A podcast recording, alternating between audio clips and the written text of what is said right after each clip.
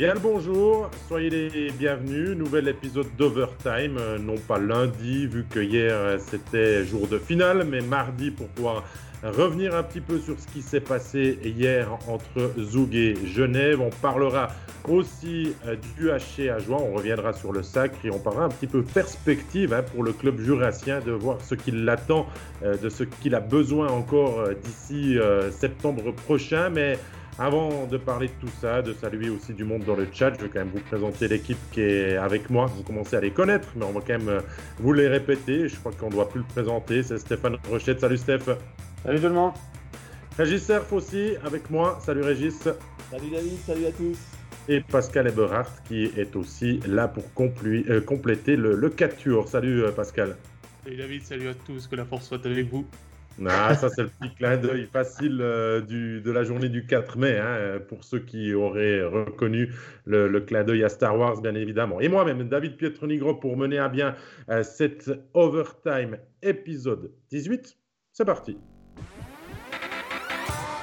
On va commencer de parler de cette finale, de l'acte 1, euh, que Zoug a remporté sur le score de 1 à 0 hier. Un but de Grégory Hoffman a suffi finalement à la formation de Dan Tangnes pour prendre le premier point dans, dans cette grande finale face à Genève Servette. Pascal, euh, toi qui as été un spectateur averti de, de cette euh, première manche, qu'est-ce que tu en as pensé de ce début de débat de finale-là?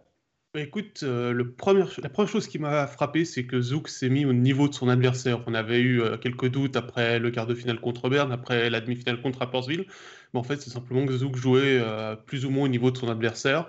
Et là, avec une équipe qui était beaucoup plus compétitive, on a vu un Zouk très discipliné qui allait tout de suite chercher aussi les leaders adverses au niveau physique. Et qui a pu euh, marquer sur euh, la seule erreur de Daniel Monzato dans son remplacement. Il lève un petit peu trop la jambe, la, la, tire-passe de Hoffman passe, passe, dessous, ça fait un zéro. Et au final, euh, un gros Leonardo Giannoni aussi qui a, qui a finalement fait la différence aussi devant son but.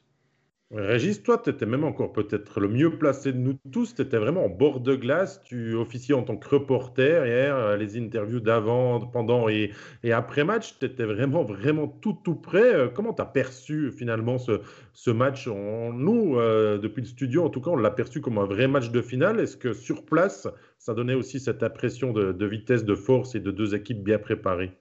Alors que les choses soient claires, hier j'avais l'impression d'assister à un match comme un spectateur de NHL parce que j'étais dans les sièges rembourrés VIP de Zoug à un mètre de la bande. J'avais vraiment euh, les joueurs juste à côté qui se chargeaient, qui euh, donnaient tout ce qu'ils avaient. Donc des conditions assez exceptionnelles d'un côté, puis inhabituelles de l'autre parce que nous, on est toujours un peu plus haut, on voit le match avec une certaine hauteur, donc j'avais un, ressenti un petit peu différent euh, par rapport à, l'ordinaire, mais ce que j'ai ressenti surtout, c'est une, bataille, quoi. Vraiment, il y avait une débauche d'énergie sur cette glace.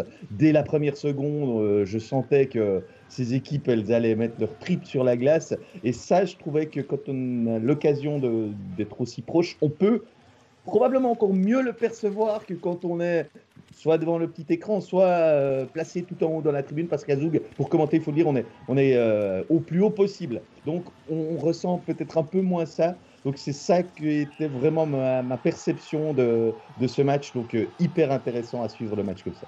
On, revoit aussi hein, les actions chaudes, celle de Vuyamo dès la première minute de jeu, le but de, de Hoffman, la chance aussi pour pour Asselin. Euh, on rappelle aussi que dans le chat, n'hésitez pas à poser vos questions. On a de moins en moins de matchs à décortiquer, donc on va aussi répondre au maximum de, vos questions. Euh, Stéphane, toi, qu'est-ce que tu penses de la, performance de, de, Zoug Je crois que Pascal l'a très bien résumé. c'est une équipe qu'on connaissait vraiment dominatrice dans toute la saison régulière, mais un peu envie de dire chancelante, ça serait peut-être un mot fort, mais, mais pas à son vrai niveau euh, jusque-là. Ben, voilà, on l'a vu, on en a parlé souvent contre Berne. Euh, ils ont été perturbés par Berne, accrochés par Berne, ils ont été accrochés par Rappersville. Bon, voilà, ça c'est quand même fini. Euh, pas, ils n'ont pas allé quand même à l'extrême limite, mais on les a sentis un peu, un peu suffisants, un peu l'air de se dire, ben, de toute façon, on va y arriver quand même. On va pas se tuer à la tâche. On, fait confiance à notre talent. Ça a donné ce que ça a donné. On a vu des matchs nettement moins bons. Ces matchs-là, il faut le dire, n'ont pas été très attractifs, notamment contre Rappersville. Certains fans nous disent Ah, euh, c'est pas, bien de dire des trucs contre Rappersville, mais on est désolé. Le spectacle présenté, l'effort de Rappersville était louable, mais le spectacle présenté était vraiment pas très bon. Et j'ai toujours dit, je le répète, ça prend deux équipes pour faire un bon match. Puis Zouk, ben, il s'est peut-être ajusté au niveau de l'autre équipe. Et quand une équipe euh, est nettement moins bonne, essaie de, faire de l'anti-hockey ou d'anti-jeu, ben, ça donne ce que ça donne. Et, et a su, c'est ce qu'on a parlé en avant-match hier. Est-ce que Zouk pourra monter d'un cran? Ben oui, on l'a vu contre un adversaire qui joue au hockey, qui est bon, qui est rapide, qui est physique. Ben Zouk est capable de suivre et à monter son jeu d'un cran. Plus le jeu est fluide, meilleur ils sont. Et euh, physiquement, ils ont été omniprésents. Kovar a distribué de nombreuses mises en échec. Je veux dire, euh, euh, Tom Ernest là, a goûté à la médecine de Kovar à quelques occasions. C'est clairement un target, c'est clairement une cible pour l'autre équipe. Ça a resté correct, mais dur. Et je pense que Régis s'en est rendu compte au bord de la glace. Les gens, les gens ne se rendent pas compte. Les gens regardent ça à la télé ou dans le haut des gradins. Quand vous êtes à la hauteur de la glace, je peux vous dire que c'est une toute autre histoire.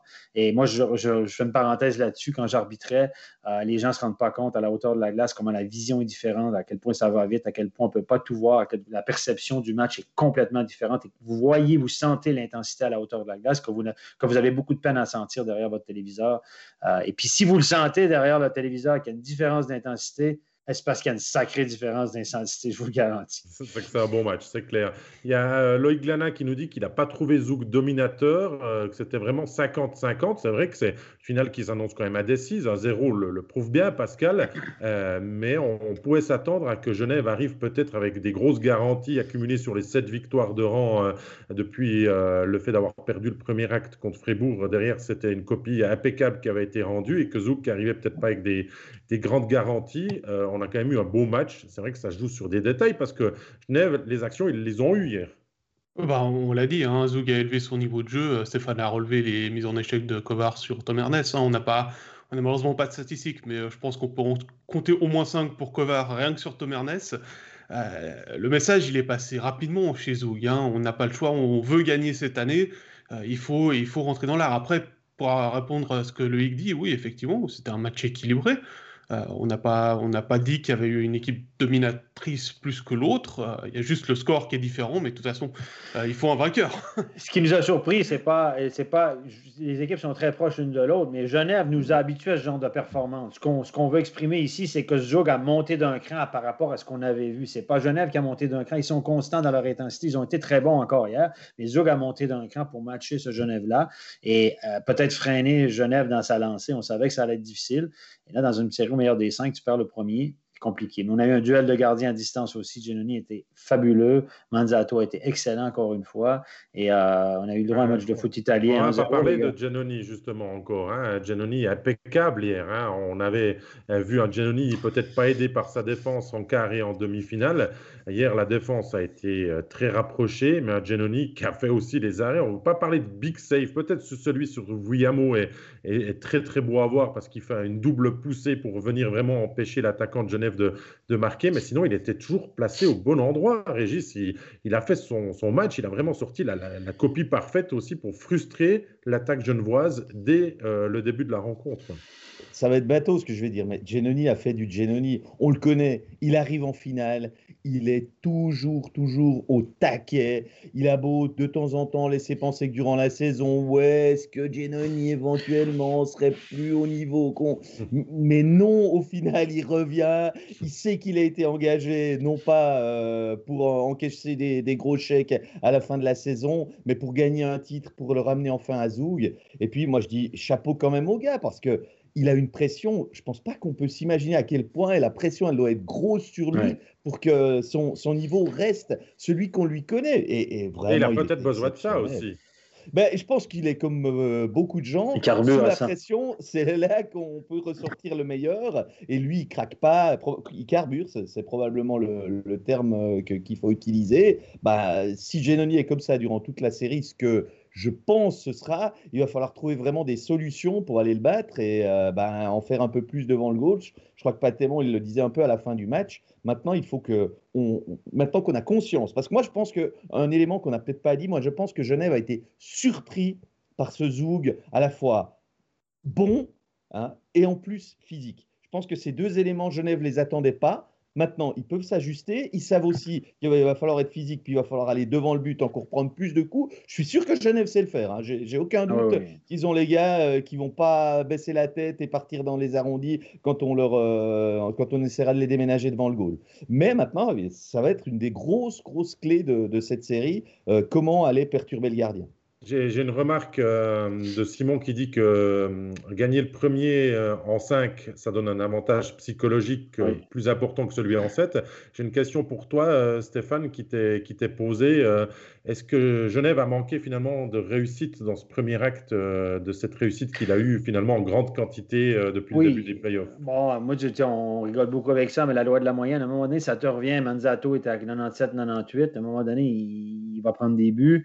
Euh, a une moyenne normale depuis les playoffs. Manzato est vraiment au-dessus. La réussite de, Genève est insolente. Tu as le power play à 30 tu as le piqué à 90 tu as, une réussite à 12-13% Ils ont été ils ont sur une, bonne lancée, sur un trend positif où les choses, de pas il faut le dire, tournent pour eux. Ils ont bien joué, mais il y a eu des rebonds favorables, les gars ont marqué des beaux buts, etc. Puis à un moment donné, ça te revient. Puis hier soir, j'ai l'impression que c'était un soir où tout à coup, la fameuse loi de la moyenne, ils ont eu des occasions de qualité dans un, dans un précédent match avec les mêmes occasions, ils en ont marqué trois ou quatre, mais là, ils n'en ont pas marqué un.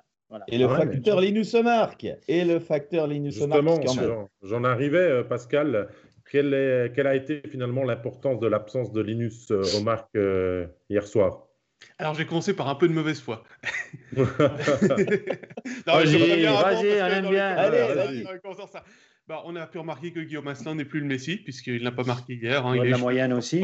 Mais oui, c'est effectivement, Stéphane, la loi de la moyenne. Il y avait 6 buts en 4 matchs, le garçon. Il n'a pas marqué 12 euh, en 6 matchs non plus. Là. Ah, mais je pense, je pense qu'il y a surtout un manque de, de rythme de compétition pour lui. Hein. Le fameux game shape qu'on entend à, à longueur de temps au mois d'août, euh, que, tant qu'on n'a pas joué un match, on n'a pas, pas commencé la saison. Je pense que c'est un peu ça. Hein. Ça faisait euh, un mois, un mois qu'il n'avait pas eu de match en compétition, c'est clair pour lui, ça a été un peu plus difficile. Et puis, c'est pas comme, euh, les frères Montandon qui ont pu euh, euh, prendre leur marque tranquillement dans les basses lignes. Là, directement, il est dans le top 6, il doit remplacer Omar, donc il y, avait beaucoup de pression sur lui. Bien sûr qu'il a manqué. Bien sûr, il nous a montré durant ces, ces playoffs qu'il sacrifiait pour l'équipe. il est allé bloquer des shoots, il a fait pas mal de petits bons gestes. je repense au, au, 2, au, 2 à 1 et au 3 à 1 à Zurich lors du dernier match, hein, les, passes qu'il fait à Winnie, le petit jeu qu'il fait avec euh, sur le 3-1 qui sont, qui sont absolument fabuleux. Mais est-ce que ça aurait changé réellement quelque chose? Non, moi, je pense que si Genève parvenait à marquer hier, euh, ça pouvait quand même euh, amener la situation. Avec Dessy, on remet Paris en bouteille, messieurs, mais l'action de Vouillamo peut écrire totalement différemment ce, premier acte après 30 ah bah, secondes de jeu. Hein. C'est une évidence. Le match hein, avec 1-0 que 0-0. Est-ce que Genève n'avait plus l'habitude non plus d'être mené au score alors, hein, moi, si je reviens quand même un peu sur Omar. du quart de finale, et ils n'avaient pas été menés. Oui, Régis. pour en revenir sur Omar, d'accord, nul n'est irremplaçable, mais il a un profil qui n'existe pas ailleurs, enfin dans l'équipe en tout cas, et peut-être même en Suisse. Donc, peut-être qu'à un moment donné, quand on les voyait, parce qu'au troisième tiers-temps, très honnêtement, depuis ma place, je me disais, ils marqueront jamais. Ils ont sorti le gardien à un, On avait ce sentiment-là aussi. Hein, on avait ce sentiment Voilà eh ben, j'avais exactement la même impression. Et puis, je me dis que un, artiste comme euh, Linus Mark, puisque je pense c'est le terme le plus approprié pour lui, peut-être à un moment donné, il fait un truc que Zoug attend pas, qui sort de l'ordinaire, qui, qui, surprend, qui... Euh, ben voilà, il ne le fait pas à chaque match, mais de temps en temps, il est peut-être capable d'amener ce, ce, grain, cette folie supplémentaire qu'on n'a jamais retrouvé hier. C'est exactement ce que les médias genevois ont ressorti, hein, qu'il a manqué cette petite étincelle, ce petit trait de génie que Omar aurait d'ailleurs pu apporter hein, hier dans, ce premier acte pour marquer ce premier but. Hein. Mais moi, ce qui m'importe maintenant, c'est de se projeter peut-être euh, vers la suite, vers cet acte numéro 2 euh, qui attend Genève Servette dès demain soir à 19h, la rencontre, 18h30, le début du studio. Écoutez pas ce que j'ai dit à la de backcheck hier soir, euh, c'était sous le coup de la fatigue, hein. c'est juste euh, pour vous faire rire un petit coup, mais euh, on va bien faire un studio à 18h30 et tout, mais voilà, Omar va rejouer demain. Témon l'a dit direct après le match, on a besoin de lui, il avait des maux de ventre, il va certainement pouvoir tenir sa place en espérant que ça ne soit pas une gastro, parce que ça, dans le vestiaire, ça peut être fatidique et, ça peut vous faire vite perdre le fil de cette finale. Mais euh, Patrick Aymon a aussi dit quelque chose de très juste à la fin du match, c'est qu'il sort avec des certitudes à la fin de ce match. Il a perdu 1-0, il s'est créé des chances, il a par moments bien dominé Zoug, donc il peut quand même bâtir sur ça, Stéphane, pour préparer le match de demain. bien sûr, il y a, pas un... c'est sûr que les joueurs de Genève, ils disent bon, là, on perd 1-0, c'est longtemps qu'on n'avait pas perdu une. Il faut gagner la prochaine, parce qu'on perd 2-0 contre Zoug, il faut en gagner 3 de suite. Euh, ils n'ont pas perdu trois de suite de toute l'année. Donc, à un moment donné, euh, voilà, ça joue dans les casques aussi, mais dans le jeu, ben, c'était très, très, très, très proche. Une question de réussite, etc. Donc, ça se joue à très peu de choses. Genève savent qu'ils peuvent les battre. Ils font jeu égal avec eux. Il y a beaucoup d'engagement physique. Je pense qu'on va monter, Genève va monter d'un cran au niveau physique le prochain match. Et puis, ça peut effectivement, mais là, ça devient vite, la pression est sur Genève. La Genève ne peut pas perdre le prochain match parce que là, ça va être très compliqué. Puis même, même là, si vous assoyez gentiment, vous dites bon là, est-ce que si je vous mets ça comme ça, est-ce que vous pensez que en une semaine, Genève peut battre trois fois Zug en quatre matchs? La réponse est toujours oui, mais c'est compliqué. Oui, mais c'est, la, tâche, si vous la voyez. Il ne faut pas penser comme ça, les gars, c'est match après match, shift après shift. On va pas aller trop vite. Stéphane. Tu as oublié tir après tir avant shift après shift. Pour moi, Genève doit être impeccable dans ces deux matchs à la maison. Il doit les remporter. Ça doit faire deux points. Ils doivent gagner une à Zoug. Hier, c'était pas loin. Ça n'a ah bah, pas fonctionné. Il aura encore au maximum deux possibilités.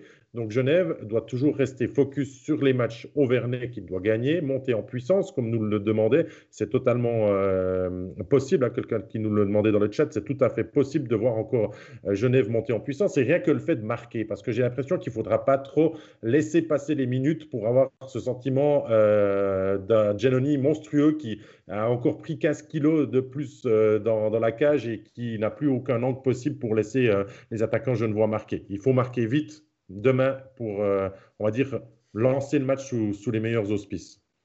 Oui, je dirais qu'il faut commencer comme le match 2 contre Fribourg, avec un, statement euh, physique de la part d'un joueur comme, euh, bah, comme Kovar l'a fait hier sur Tom Ernest, simplement.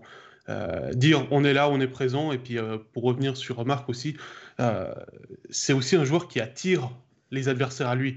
Hein, on l'avait vu contre Zurich aussi, à un moment, il, fait juste un petit jeu, il laisse le puck derrière lui, il continue tout droit, il y a les quatre Zurichois qui, qui le suivent du regard et il y a, un boulevard pour euh, Tom Ernest derrière pour marquer un but.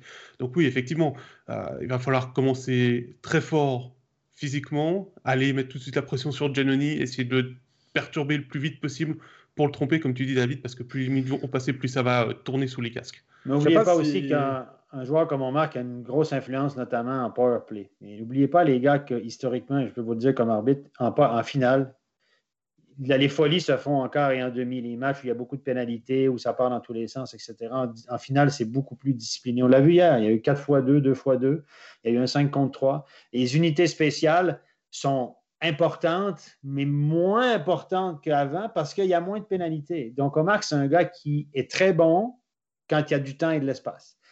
Quand il y a des bonnes équipes, quand il y a moins de temps et moins d'espace, à 5 contre 5, il fait beaucoup moins de points. fait beaucoup, crée beaucoup. C'est un créateur de jeu, on s'entend. Mais là où c'est le gars qui a le plus de points en powerplay cette année, la plus grosse part de ses points en powerplay cette année, n'oubliez pas, c'est 45% de ses points en PP. Bon, il y a Noro qui en a plus, etc., mais chez les attaquants, donc c'est un gars qui, temps et espace, et temps et espace est réduit contre des équipes comme Zouk qui vont un peu plus vite, et puis est il y a moins de power play, donc il peut moins mettre sa patte sur le jeu. Faire...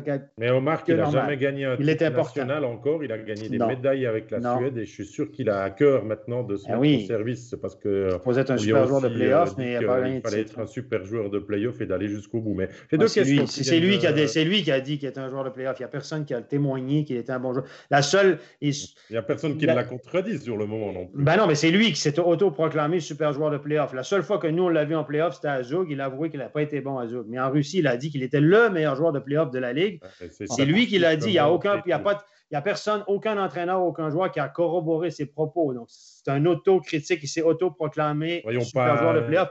Il a fait des points. Si on regarde les points, c'est un point par match. C'est super, mais il n'a toujours pas gagné de titre. Et si vous êtes un joueur dominant qui est dans les meilleurs marqueurs, etc., à un moment donné, vous devez amener votre équipe au titre. Ce sera peut-être cette année. En tout cas, il a été correct dans, le quart de finale. Il a été très bon en demi-finale. Il faut lui donner ça. On l'a souligné à plusieurs reprises. Il a deux questions. Euh, travaillé fort du chat, messieurs. La première, je ne sais pas si vous avez fait un petit peu attention au temps de jeu. Il y a Fabien Lucier qui nous demande si euh, Patrick Aymon a encore abusé de, ses leaders hier. Il y a euh, Tom Ernest qui a eu 26 minutes de temps de jeu, les étrangers, on va dire, dans les 22 minutes, mais on va dire 26 minutes, c'est encore correct pour Tom Ernest, c'est dans la moyenne base de ce qu'il sait faire, Régis. moyenne basse, c'est quand même un petit peu. Oui, là, je suis moyennement d'accord aussi avec ce que tu dis. S'il est vers 27 minutes, 26-30, c'est c'est ah, un gros temps de jeu. C'est un gros temps de jeu, mais après, euh, on connaît son importance. C'est quand même un défenseur. On va dire que ça. défense. Voilà, exactement. C'est pas extraordinaire. Euh, c'est des bons temps de jeu aussi pour les joueurs majeurs, mais en même temps, c'est comme ça depuis le début de la saison. Donc, il n'y a pas de surprise là-dedans. C'est vrai que les joueurs de, de 3-4e bloc qui se contentent de 4 minutes, ben voilà, Zouk, c'est plus équilibré. Mais on le sait dès le départ. Genève doit pouvoir compter sur euh, ces, joueurs majeurs qui marquent des buts s'il veut gagner cette finale. Il y a, pour moi, il n'y a pas de surprise. Et puis, euh, ce n'est pas un élément qui, à mon avis, est, décisif. Genève a joué deux matchs de moins jusqu'à maintenant. Zouk joue tous les deux jours, sans exception, depuis un mois. Donc. Euh, il y a un abonné euh, très attentif, euh, un certain Pierre-André Reuil, euh, qui nous fait souligner, Pascal, on le salue, qui nous fait souligner que Zouk joue toujours moins bien à l'extérieur durant ses playoffs. Donc aussi une opportunité pour Genève. Oui, oui, bien sûr. C'est vrai que Zouk a eu pas mal de problèmes, de problèmes sur la route, hein, mais ils ont gagné chichement 1 à 0 à, à Berne lors du match 6. C'était un peu moins chiche euh, le 4-2 lors de l'acte 2 que j'ai commenté à Rappersville. Mais euh, oui, effectivement, ils ont toujours un problème. Par contre, ils aiment bien jouer au Vernet. Ah. Pierre-André, je, suis désolé de le rappeler, mais ils aiment bien jouer au Vernet. Donc euh, voilà, à, voir. Hein. On se rappelle du, dernier match. Stéphane, tu étais avec moi. On l'avait commenté, le fameux 63 tirs de Zouk, gagné 4 à 3 en prolongation sur. C'était une démonstration. Une démonstration. C'était incroyable. c'est loin, ça. C'est loin. Oui, ah, sûr. bien sûr que c'est loin, Régis. L'IPF, c'est une nouvelle saison. La finale, c'est une nouvelle série. Euh, pour revenir sur les temps de jeu, euh, quand même signaler que euh, faire à 22 minutes et Winnick à 22 minutes 40. Donc, eux ont été pas mal utilisés, même s'ils ont aussi l'habitude. sur la longueur, ça peut être un facteur aussi, ces leaders-là. Zouk tourne à 4 blocs, Genève pas de manière très régulière avec les 4, donc on tire un petit peu plus sur les éléments forts euh, dans, cette finale depuis le début des playoffs aussi. Donc euh, voilà. Euh, il y a des gens qui se rappellent de souvenirs, Stéphane, du coup de génie, puis qu'on parlait avant de, d'étincelle qui doit venir de celui de Deroun. Je crois que tu étais allé vérifier toi-même à la vidéo. Hein, euh, J'étais, c'est moi qui étais à côté, arbitrer ce match-là. J'étais à côté du but, ça s'est passé à quelques mètres devant moi. C'est encore moi qui a pas pointé. Puis je me suis regardé à la vidéo, j'ai levé la petite patte en arrière pour, euh, parce que j'étais content. Et euh, c'est des images qui ont. Non, mais je me souviens, j'ai resté surpris, puis j'ai fait un geste pour pointer le goal de façon un peu inhabituelle pour moi. J'ai figé, puis je l'ai vu faire, mais il vient de faire ça vraiment. Puis on est allé voir la vidéo. Je me souviens, j'arrive en zone neutre avec Brent je dis, qu'est-ce qui vient de se passer? Brent, dit, j'ai jamais vu ça. Qu'est-ce? Mais là, attends, il était au-dessus de la barre ou non, etc. Je dis, il faut aller vérifier. Je dis, merde, on ne peut pas refuser ce but-là, c'est pas possible. Si on refuse ce but-là, ça n'a pas de sens. Parce que le contact, le contact, s'il la rabat au-dessus de la, barre, il n'y a pas de but. Là. Puis là, est-ce qu'il était très limite, etc. Je dis, ah, on ne peut pas refuser ce but-là, ça n'a pas de sens. On va passer à l'histoire juste pour refuser ce but-là. Et finalement, on était content. La vidéo, c'était un bon but. Il y a aussi Loïc Glana, Steph, qui te demande ton avis sur Patrick, qui vraiment met, selon lui, beaucoup de cœur et qui se met en vitrine sur ses derniers matchs aussi. Il a trois tirs cadrés hier. Oui, pas euh, beaucoup de présence. Mais Patrick, moi, je le connais depuis tout petit parce qu'il a joué à Mosquito Top euh, quand j'étais dans les mouvements juniors. Il a joué contre mon fils avec mon fils. Il est même venu dormir à la maison. Donc, c'est un, jeune que je connais bien. Et euh, il a bon sens du jeu le seul truc de Patrick qui doit améliorer, c'est sa stride de patinage, son élan de patinage, ça, glisse un peu, mais ça a toujours été un petit peu son souci. Mais c'est un, gamin qui est très intelligent, qui peut marquer des buts, qui devient, il n'est pas super grand, mais qui devient, lui, il était très, très grand Mosquito, donc il a, eu une croissance très rapide, il était dominant quand il était petit. Et euh, mais maintenant, il est dans la moyenne et euh, il, doit développer encore ça. Avec, avec quand il va s'aguerrir un peu physiquement, devenir un peu plus fort physiquement dans deux, trois ans, ça va être un solide joueur de National League. Comme Vuyamo, c'est deux joueurs différents. Vuyamo, c'est un power forward qui est doté d'un moins bon sens du jeu. Ça va être plus peut-être un finisseur, un gars de 3, euh, nord-sud. Euh, que, Patrick, qui sera peut-être un petit peu plus finaux, à mon avis, sur un power play, peut-être plus un playmaker. C'est à mon avis, mais c'est deux joueurs qui ont une très belle carrière. Et ce qui est bien aussi à Genève, c'est que tout à coup, ces joueurs-là, ben, c'est des joueurs du cru, comme on dit. Et puis, euh, ils, viennent, le Coultre aussi, qui n'est pas un joueur du cru, mais euh, qui, qui, c'est des jeunes là, qui prennent leur place puis qui font très, très bien dans ces playoffs, qui s'imposent aussi, ils sont très solides. Régis, euh, on a parlé des joueurs qui se sont mis en vedette, les, stars aussi. On a entendu Giannoni, Kovar, Tom même si il a fait l'erreur qui a amené au 1-0. Mais quels sont les joueurs peut-être qui n'ont pas été euh, vraiment euh, avantagés dans ce premier match, qui n'ont pas vraiment pu s'exprimer, qui peuvent peut-être faire eux aussi un pas en avant pour aider euh, leur équipe à, aller gagner soit le deuxième point pour Zouk, soit l'égalisation dans la série pour Genève. Oui, je crois alors que ces joueurs ils sont à trouver dans le bloc Rod Richard Vermin un bloc qui n'a pas vraiment su tirer son épingle du jeu, et qui... Vermin, je l'ai trouvé vraiment en deçà. Je ne sais pas s'il avait un problème hier, ou en tout cas, c'était pas le grand euh, qu'on est capable de voir. Et puis, euh, ouais, jamais je les ai sentis vraiment percutants comme ils sont capables de l'être. Et puis, c'est vrai qu'à l'interview d'après-match, j'avais pris euh, Noah Rod en me disant, bah voilà, capitaine, un petit peu ressenti. J'ai ressenti chez lui beaucoup de frustration. Et je pense que c'est représentatif de, ce que cette ligne inconnue tout au long de la soirée n'a pas pu s'exprimer comme elle le voulait. Et pour moi, c'est l'élément, enfin, l'élément, je dirais, qui n'a pas, pas, sorti son match. À Genève, Rappelle-nous, euh, Régis, juste les derniers mots de ton interview de, de Rode qui donne un, petit peu euh, une idée de ce qui peut se passer demain, peut-être au Vernet. Alors, je, je, sais que je l'ai piqué en lui disant euh, Vous allez arriver comment pour le match numéro 2 Et puis, il, il, a dit qu'ils allaient les manger ou.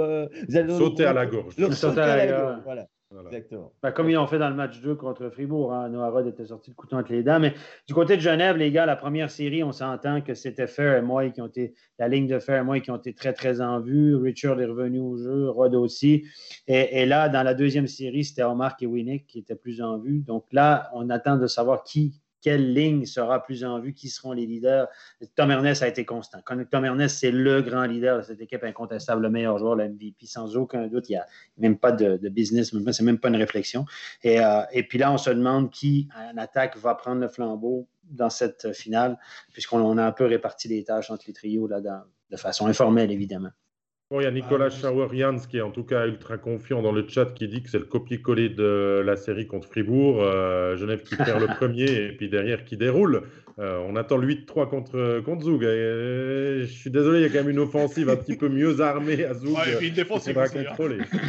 Elle n'est pas, elle est pas facile à manœuvrer, la, la défensive de Zoug, mais euh, qui s'est en plus débarrassé du, mort, entre guillemets, désolé pour, pour cette expression de, de Cadena dans cette série, euh, je pense qu'on va pas trop le voir euh, sur la glace, sauf si tout d'un coup ça commence à devenir un peu trop musclé pour euh, Tangnes qui va, dans ce cas-là, ressortir grosse pour remettre son homme fort. Ah, grâce salutations à Nico, hein, parce que Nicolas, parce que je le connais. Oui, il te salue aussi. Hein, je viens de voir qui me salue. Les amitiés qui reviennent dans le chat aussi. Euh, ben, on va continuer notre discussion. On a bien peint quand même et, préparé peut-être l'acte 2. Euh, on vous donne rendez-vous demain à 18h30 sur MySports One euh, pour le studio d'avant-match, 19h pour le coup d'envoi. Régis, tu seras aux commentaires. Stéphane, bien sûr, avec moi en studio demain. Pascal, tu veilleras bien sûr au bien du web pour ressortir tous les faits piquants. Et nous, on a terminé la première partie de cet épisode 18 d'Overtime et on passe à la deuxième. On descend d'un échelon, enfin, on descend à moitié d'un échelon et on parle du HC à joie. Si je dis qu'on descend à moitié, c'est que le HC Ajoie va monter en National League la saison prochaine. Il l'a mérité puisque les Ajoulots ont gagné le titre euh, aux dépens de Cloton dans la grande finale de Swiss League. C'était mercredi dernier. On était sur place. Euh, on a vécu une très belle soirée que le HCA a aussi vécu avec beaucoup d'émotions. Euh, il y a eu beaucoup de choses à raconter dans, cette finale. mais j'ai envie de revenir sur le sacre avant de parler peut-être de cette dernière et folle soirée que, tout le monde a vécue dans le canton du Jura. Stéphane, toi, le succès de, de Ajoie, t'inspire quoi? Ben, Je suis comme tout le monde. Je, trouve qu'Ajoie, c'est un club qui, est sympathique à tout le monde en Suisse romande. Qui déteste Ajoie? Les Biennois, peut-être, là, dans l'ancienne rivalité, etc. Mais c'est vrai, c'est un club qui, tout le monde dit Ah, c'est cool, la joie qui monte. On est content d'avoir une équipe de plus en National League en Suisse romande. Puis la joie, c'est le club sympa qui dérange pas grand monde. là, on, voit durant la finale le clivage romain. Il y en a qui souhaitent que Zouk gagne. Euh, parce qu'il souhaiterait peut-être en Suisse romande, mais surtout pas à Genève ou surtout pas à... Je trouve que c'est c'est les rivalités que tu Ouais, hein. mais ça, ça c'est l'esprit de clocher. Je comprends, mais à un moment donné, on peut être solidaire d'un club roman. Ça serait bien d'avoir un club roman champion, etc. Mais ce clivage-là, je ne le ressens pas avec Ajoa. Peut-être du côté de Vienne, comme je dis, là, je ne suis pas dans cette région-là, mais et, tout le monde, se, je rejoins, tout le monde aime bien Gary, qui est sympathique, qui, a, fait un super job hier avec nous aussi. Et puis, qui, qui c'est un club qui attire la sympathie. Et je suis, je me rejoins à ça. L'année passée, en Coupe de Suisse, quand ils ont gagné, j'étais au Canada, je regardais ça, puis ça, j'étais, j'étais ému. Il y, a, il y, a, deux ans ou c'est l'année passée, je me souviens plus. L'année passée. Et, et puis là, là évidemment, tout le monde dit ben, c'est cool, c'est sympa. Patrick Howard, c'est un président qui est gentil. Vincent Leschan est gentil. Les deux étrangers, euh, c'est des Québécois qui se font dans la, qui font dans la culture là-bas. Et c'est cool. Moi, ça, m'inspire. C'est de la joie. Je suis content. Et puis, euh, c'est pas un jeu de mots, c'est de la joie. C'est de la joie et de la bonne humeur. Non, mais, mais après ça, je vous dis, les lendemains de veille, voilà. Là, c'est sympa. Là mais la réalité, ça va être au mois de novembre l'année prochaine, au mois de décembre l'année prochaine, après la pause. Là qu'on va tomber dans le creux, la structure, parce que les gens voient l'effectif, voient le, travail à faire pour figurer dans cette ligue. Il faut aller chercher des joueurs. Oui, il n'y a pas de relégués. Oui, c'est peut-être la bonne année pour monter, etc. Mais il y a toute une structure à mettre autour du club pour que cette équipe-là devienne une vraie équipe de National League. Et ça, les gens ne se rendent pas compte de tout le travail qu'il y a à faire derrière. On va largement détailler ça dans quelques minutes. Pascal, j'aimerais t'entendre parce qu'on dit aussi dans le chat que c'est le cœur qui a pris le dessus contre l'argent euh, que Cloton euh, avançait aussi. Euh, le cœur, l'âme jurassienne qui a réussi à, battre, à renverser ce Cloton que tout le monde voyait déjà en National League. on va dire que c'est l'esprit, c'est l'esprit du Jura. Hein. On le voit avec aussi ce qui se passe au niveau politique, un peu plus au euh, sud, là où tu, là où tu es, David. non, moi, ce que je tiens à saluer sur cette finale, c'est l'esprit qu'ils ont, qu'ils ont montré. C'est tout le monde qui s'est. Euh, qui s'est euh, qui s'est mis ensemble pour aller chercher ce titre malgré les doutes qu'il y avait jusqu'à mercredi 17h de savoir si si le club allait monter ou pas et puis bah, Stéphane il parlait des deux Québécois de Gary tout ça c'est fabuleux ce qu'ils ont fait. Ils ont été chercher ce que les autres clubs ne leur donnaient pas jusqu'à présent, c'est-à-dire une place en National League. Alors on sait que euh, De Vos et Azon avaient signé, c'était fait avec l'automne au cas de promotion de l'automne, mais il fallait attendre qu'il y ait une augmentation du nombre d'équipes en National League pour qu'on puisse enfin les voir au plus haut niveau. Bah, ils l'ont fait avec le club avec qui ils avaient envie de le faire. Moi j'ai entendu dire que euh, certaines personnes proches d'eux avaient dit que finalement ça les arrangeait de ne pas avoir à déménager aussi. Donc je pense qu'il y, a aussi un attachement qui s'est créé. Le fameux déménageur. Non seulement, de la part des, Jurassiens envers ces, trois Québécois, mais aussi de ces trois Québécois envers leur région d'accueil.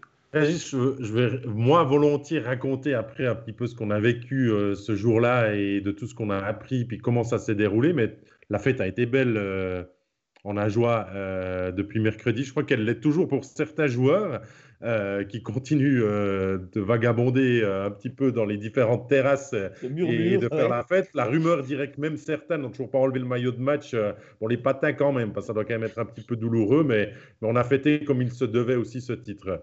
Oui, oui, alors c'est sûr qu'on n'est pas dans la même liesse populaire que d'habitude pour des raisons sanitaires que, qu'on connaît tous.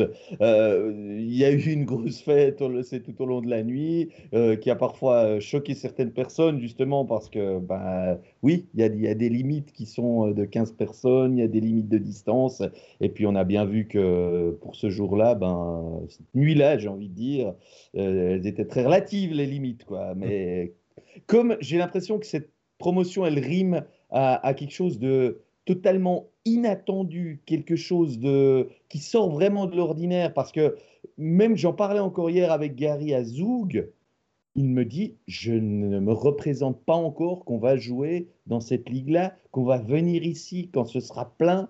Euh, je lui dis, mais pourtant, cette patinoire, tu la connais, tu l'as joué avec Zug, contre Zug Academy et tout. Mais même, je, crois que je trouvais que ce qu'il me disait, c'était vraiment à l'image de, ce que je peux ressentir, c'est que personne ne se rend vraiment compte parce que contrairement à d'autres, il n'y a pas eu un plan établi sur tant d'années, on veut monter et tout. Là, euh, il y a trois ans, il y avait une vieille grange comme patinoire il y avait une votation populaire qui était à préparer au mois de juillet 2018 pour euh, faire une nouvelle patinoire, j'ai envie de dire, plus la rénovation. Et on parlait même pas de National League à moyen terme. On, le, supputait du bout des lèvres. Et en trois ans, ce club, il a décroché une coupe, le, titre, la promotion, euh, dans trois ou six mois, tout sera prêt au niveau des patinoires et tout. Donc là, on est encore dans waouh, qu'est-ce qui se passe Je pense qu'il y a, Régis, il y a quelqu'un dans, dans, le chat aussi qui nous demande si augmentation de la capacité de la patinoire va être faite. On parlait peut-être de mettre aussi au-dessus euh, du banc des deux équipes, finalement, des, loges supplémentaires pour, euh, pour accueillir encore plus de, monde euh, et pouvoir peut-être mieux négocier aussi ce, ce, virage que va devoir prendre le HCA. Je t'en sais un petit peu plus alors, ce que je peux dire, c'est pas une discussion que j'ai eue récemment, mais je suis allé souvent quand il y a eu des travaux euh, dans la patinoire, et euh, le responsable des travaux m'avait expliqué qu'il y avait encore des possibilités pour mettre des espèces d'estrades au-dessus du banc des joueurs, où maintenant on a un grand mur avec des publicités, enfin, côté voie de chemin de fer. Et là, il y a encore un peu de marge pour faire quelque chose. Actuellement, on est à un tour de 4650 personnes. La Ligue a toujours dit qu'elle voulait 5000 minimum, mais que là, elle chipoterait pas pour quelques centaines de spectateurs. Donc, il n'y a pas de souci. Ils ne sont pas obligés d'agrandir.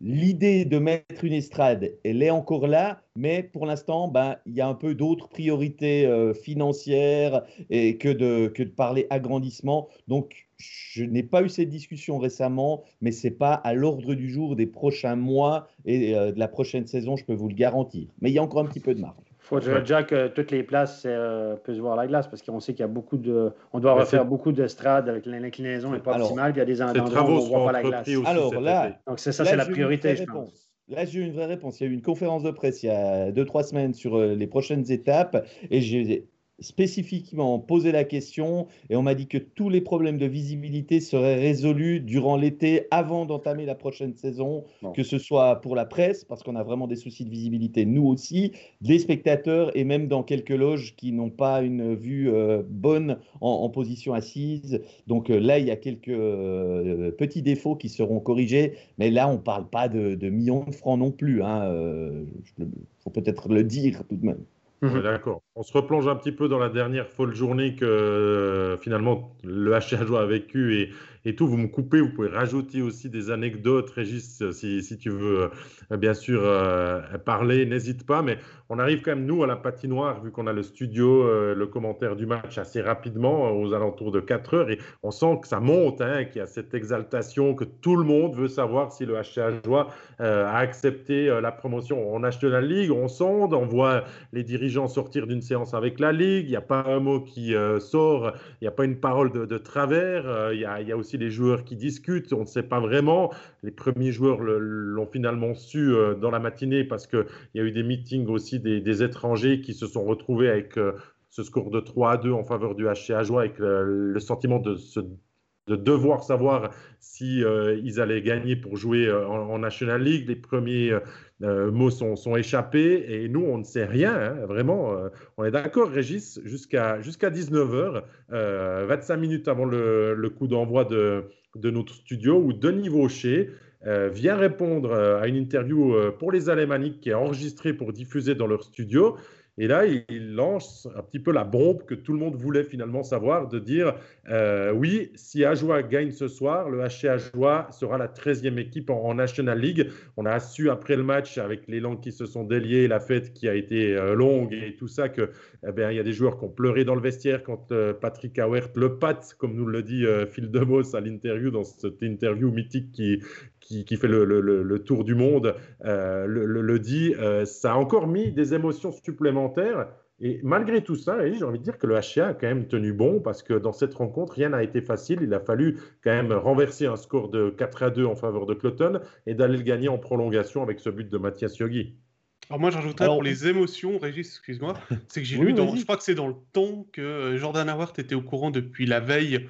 Il avait reçu un SMS de son papa. Pour lui dire c'était bon. Ça s'est finalisé sur un généreux sponsor euh, qui a permis de rendre possible ce rêve le, soir d'avant à 20h. Euh, un sponsor qui ne veut pas figurer euh, d'ailleurs et dont le nom ne sera pas dévoilé par le, comité de, direction, et ça c'est tout à fait compréhensible, qui a rendu ce rêve possible. Et en effet, le papa a écrit au fiston allait. je pense que Jordan, il a très mal, il a très peu dormi cette nuit-là. Avant le match, il devait être fatigué parce que ça devait, ça devait tourner beaucoup dans sa tête. Voilà, voilà c'est une belle récompense, Régis, pour tous ces joueurs qui, euh, premièrement, n'ont peut-être pas eu encore la chance de jouer en National League. On pense à Howard, on pense aux deux étrangers, on pense à des jeunes aussi qui vont pouvoir vivre ces premières expériences. Il y a des belles histoires là-dedans quand même. Ah oui, non, mais il y a, des joueurs qui ont été euh, recalés rapidement. Vous pouvez prendre ces joueurs qui ont fait quelques matchs euh, par-ci, par-là, après, qui ont été prêtés par ce club de, National League euh, en Ligue B. Qui, enfin, un, Rouillet qui n'a pas vraiment eu sa chance à Bienne, qui a toujours dû s'exiler, qui, qui, est revenu à Port-Rentruy parce qu'il savait que là, c'était un peu une chance de fêter des titres. Enfin, il y a plein de petites histoires un petit peu partout. Mais moi, je pense que le jour du match, on pouvait pas aller dire à ces gars écoutez, euh, bravo si vous montez, mais euh, si vous êtes champion, mais on montera pas. Moi, je pense, et d'ailleurs, j'ai entendu dire qu'il y a des joueurs qui ont dit le matin après l'entraînement, s'il n'y a pas de promotion au bout, c'est pas la peine de me convoquer pour ce soir, je viens pas. Hein. Je ne vais pas citer de nom, mais je l'ai entendu. Donc ça voulait bien dire qu'on ne pouvait plus leur refuser euh, ce rêve, qui était quand même un rêve, mais qui pouvait devenir réalité. Donc, euh, c'est un vrai conte de fées en quelque sorte. Puis après, bon, bah, je reviens sur l'idée euh, de l'annonce. Donc, euh, nous, on se retrouve à la patinoire vers 17h. on n'est pas plus au courant que, tout le monde, hein, je, peux, le dire. Et puis, bah, il y, a, y, a, y, a, des gens du comité qui commencent à tourner autour du vestiaire. Donc, on se doute bien qu'ils ne sont pas allés au vestiaire pour simplement amener la caisse de bière au cas où, ou caresser les joueurs dans le dos. Donc, ils sont allés faire une annonce. Puis il y avait ce, ce plaisir sadique de, de, ce comité de nous laisser euh, dans l'ignorance le, de, de, ce qui allait se passer. Puis de temps en temps, on avait quelques confidences de joueurs qui disaient on entend dire que... avant, euh, on entend dire que ce serait plutôt du 90% que ce serait accepté. Donc, on sentait gentiment le vent tourner. Mais le comité avait pris le tour de dire nous, on n'annoncera pas, on laissera M. Vaucher le dire. Je, sortais de la séance de la, Ligue euh, pour la cérémonie euh, d'après-match. On a toujours une séance, euh, nous, les télévisions, pour rappeler le, procédé et tout ça. J'étais en loge, du coup. et c'est droit le moment où le comité du HCA est sorti de sa séance avec Denis Vaucher et la Ligue. Et je peux te dire que sans le comprendre, mais maintenant avec du recul, je les ai sentis tellement soulagés à boire une petite bière sans dire mot de plus que je me suis dit qu'en fait, ils avaient accepté. Et je me souviens très bien de Patrick Howard qui me dit Tu n'auras personne du comité euh, à disposition parce que c'est Denis Vaucher dans ton émission qui va venir parler euh, pour, euh, pour faire l'annonce. Et avec ce qu'il va te dire, tu vas comprendre ce qu'on a décidé. Voilà ce qu'il m'a dit sur le coup des 4h30. Donc ça me laissait quand même un petit peu augurer que c'était plutôt positif, parce que sinon on aurait encore peut-être moins parlé. Donc, euh, donc voilà sur comment ça s'est passé. Reste que Stéphane, on aurait quand même dû mettre une caméra dans, dans, dans le suivi des, des, de cette journée folle, parce qu'il y a sur une journée, sur, sur 24 heures, on va dire du mardi soir 20h jusqu'au mercredi euh, tard dans la nuit, il y avait de quoi raconter un, film. Euh, c'est ça. Je pense que le fait que c'est inattendu, tu sais, Cloton, c'est avoué, c'est attendu, c'est ce qu'il vise, etc. Le jour où ça va arriver, ben, ce sera une consécration attendue. Mais là, c'est comme ben, on verra bien et tout. Une bonne équipe, ça se super bien depuis deux, trois ans. Ils nous surprennent champion ci, champion là. Puis tout à coup, ben, au dernier moment, on se dit Ah, on monte. Et euh, c'est une jolie histoire. Mais moi je, moi, je vous ramène à la terre un peu. Je sais que vous, vous étiez dans l'euphorie de ça. Moi, j'ai vécu ça d'un peu plus loin parce que je n'étais pas sur place. Et je pense que les lendemains de veille, je, persiste et je signe, les lendemains de veille vont être douloureux. Je sais qu'ils avaient une première séance sauf, sauf erreur ce matin. Donc, le party est fini, c'est bon. Ce matin, c'est comme euh, euh, c'est qu'est-ce qu'on fait, c'est quoi l'ordre du jour, on fait quoi à partir de maintenant? Et là, il y a du boulot, je peux vous dire, les garçons, il y a du boulot, euh, il y a du boulot que les gens n'imaginent même pas. Tu sais, l'euphorie des, tu sais, les gens, j'ai l'impression, qu'on s'est fait prendre aussi dans la vague de ah mais on, on l'a, ça arrive pas souvent, l'occasion de monter, il faut en profiter, on verra bien, il n'y a pas de relégué, il y a plein de bonnes raisons, plein de tapes dans le dos qui se sont données. Ils disent ouais ouais ouais, moi j'en bats, ouais ouais ouais ouais ouais ouais. je comprends les gens, l'euphorie, c'est souvent ça. Et, moi, j'espère juste, j'espère juste, et c'est mon côté pragmatique et rationnel, que les lendemains de veille ne seront pas trop compliqués parce que euh, y a beaucoup, les gens ne se rendent pas compte à quel point la différence au niveau déjà du jeu, mais aussi de la structure, de la professionnalisation de la structure. C'est un, monde de différence. C'est incomparable à tous les niveaux, au niveau du coaching, au niveau du staff, de l'encadrement, du médical, du matériel, des, repas, des déplacements, de tout ce, qui est, tout ce qui rend la vie des joueurs confortable, tout ce qui est extra. Il n'y a pas que le salaire.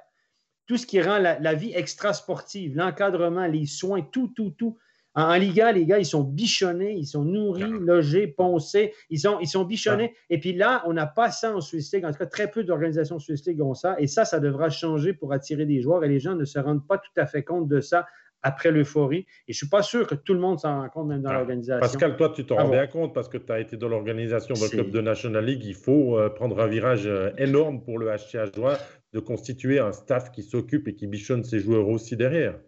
Bah, écoute, euh, ça a été euh, quelque chose qui a été reproché à Genève en 2002 quand ils sont montés. C'est Klaus Tog, hein, pour, euh, pour le nommer. C'était quand il travaillait au Blick à l'époque.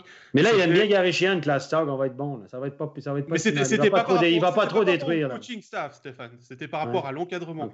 Où c'était reproché à Genève de ne pas avoir un, un, bureau professionnel, un administratif professionnel. Il n'y a pas tous les clubs de National League en Suisse qui mm. ont un encadrement administratif 100% professionnel. Donc, c'est possible de le faire. Après, euh, je pense qu'il faut prendre un modèle comme celui de Rapportsville 2018, c'est-à-dire prendre le temps, ne pas euh, se dire, ah, si on, en plus, comme il n'y a pas de relégation, si on traîne au fond du classement, euh, bah, Gary Chian dehors, on va prendre un autre coach, tout ça. Travailler sur la longueur, je pense qu'ils le font bien depuis quelques années avec Gary, continuer avec lui ah toute la saison, quoi qu'il arrive au niveau des résultats, justement, il n'y a pas ce risque de relégation, c'est très important pour la durée. Et après, euh, je vais vous poser une question de, Billy Varpelin dans, dans, le chat, parce que je pense qu'elle est intéressante et peut-être que vous avez plus de réponses que moi là-dessus, parce que je ne m'y connais pas trop. C'est combien de sponsors de Bienne vont commencer à regarder du côté de Porrentruy Puisqu'on sait que les la Disons, dans un premier temps, je pense que le sponsoring a été vraiment trouvé à l'intérieur du canton avec euh, des gens eh, qui ont d'abord été des fidèles sponsors qui ont décidé aussi de mettre un petit peu plus la main en porte-monnaie. Euh, on a aussi entendu qu'il y avait ces nouveaux sponsors qui étaient arrivés, qui étaient jurassiens. Euh, maintenant, bah, c'est aussi le travail du comité de continuer euh, d'aller chercher le plus loin possible et ah de convaincre aussi des, des, des, des, grandes entreprises peut-être d'aller agrandir ce, budget. Mais mhm. ça, c'est de loin pas gagné. On doit rester d'abord familial et peut-être euh, homemade. Non, mais David, le, Patrick Hauert connaît quand même très très bien ce club et le tissu économique il voulait s'assurer, et je dis bien s'assurer, avant d'accepter cette promotion, qu'il avait l'argent, qu'il avait bouclé euh, l'argent pour avoir les 7 millions. C'est fait, ça. Aujourd'hui, ils n'ont plus besoin d'aller frapper à toutes les portes. Si ils en trouvent d'autres, ce sera, en guillemets, du, bonus, du plus. Oui, mais pour la saison prochaine, mais après, tu dois quand même être un peu plus en rester à 7 millions. 7 millions, ça ne suffit pas. Voilà. Mais aujourd'hui, ils voulaient au moins s'assurer euh, sur trois ans d'avoir trouvé l'argent. Visiblement, ça a été trouvé, ça. Ils ont eu euh, des... le, feu vert, des partenaires qui augmentaient, trouver des nouveaux. Euh, voilà. Donc, ils ont, ils ont garanti ça. Moi, je pense qu'aujourd'hui, il y a aussi une visibilité qui peut s'assurer minimum sur deux ans au niveau national, ce qui n'était pas le cas jusqu'à présent. Donc forcément, et je peux vous dire que dans ceux qu'ils ont trouvés, ce ne sont pas que des jurassiens, ce sont aussi des entreprises euh, qu'ils ont réussi à, j'ai envie de dire, trouver à l'extérieur en, se disant, bah, vous aurez de la visibilité. Moi, je pense que le gros travail qui attend maintenant ce club, c'est que c'est un club amateur qui est en main de 3 à 4 personnes qui gèrent absolument tout, sauf euh, l'équipe au quotidien, qui est dans les mains de Gary et de Vincent Deschênes.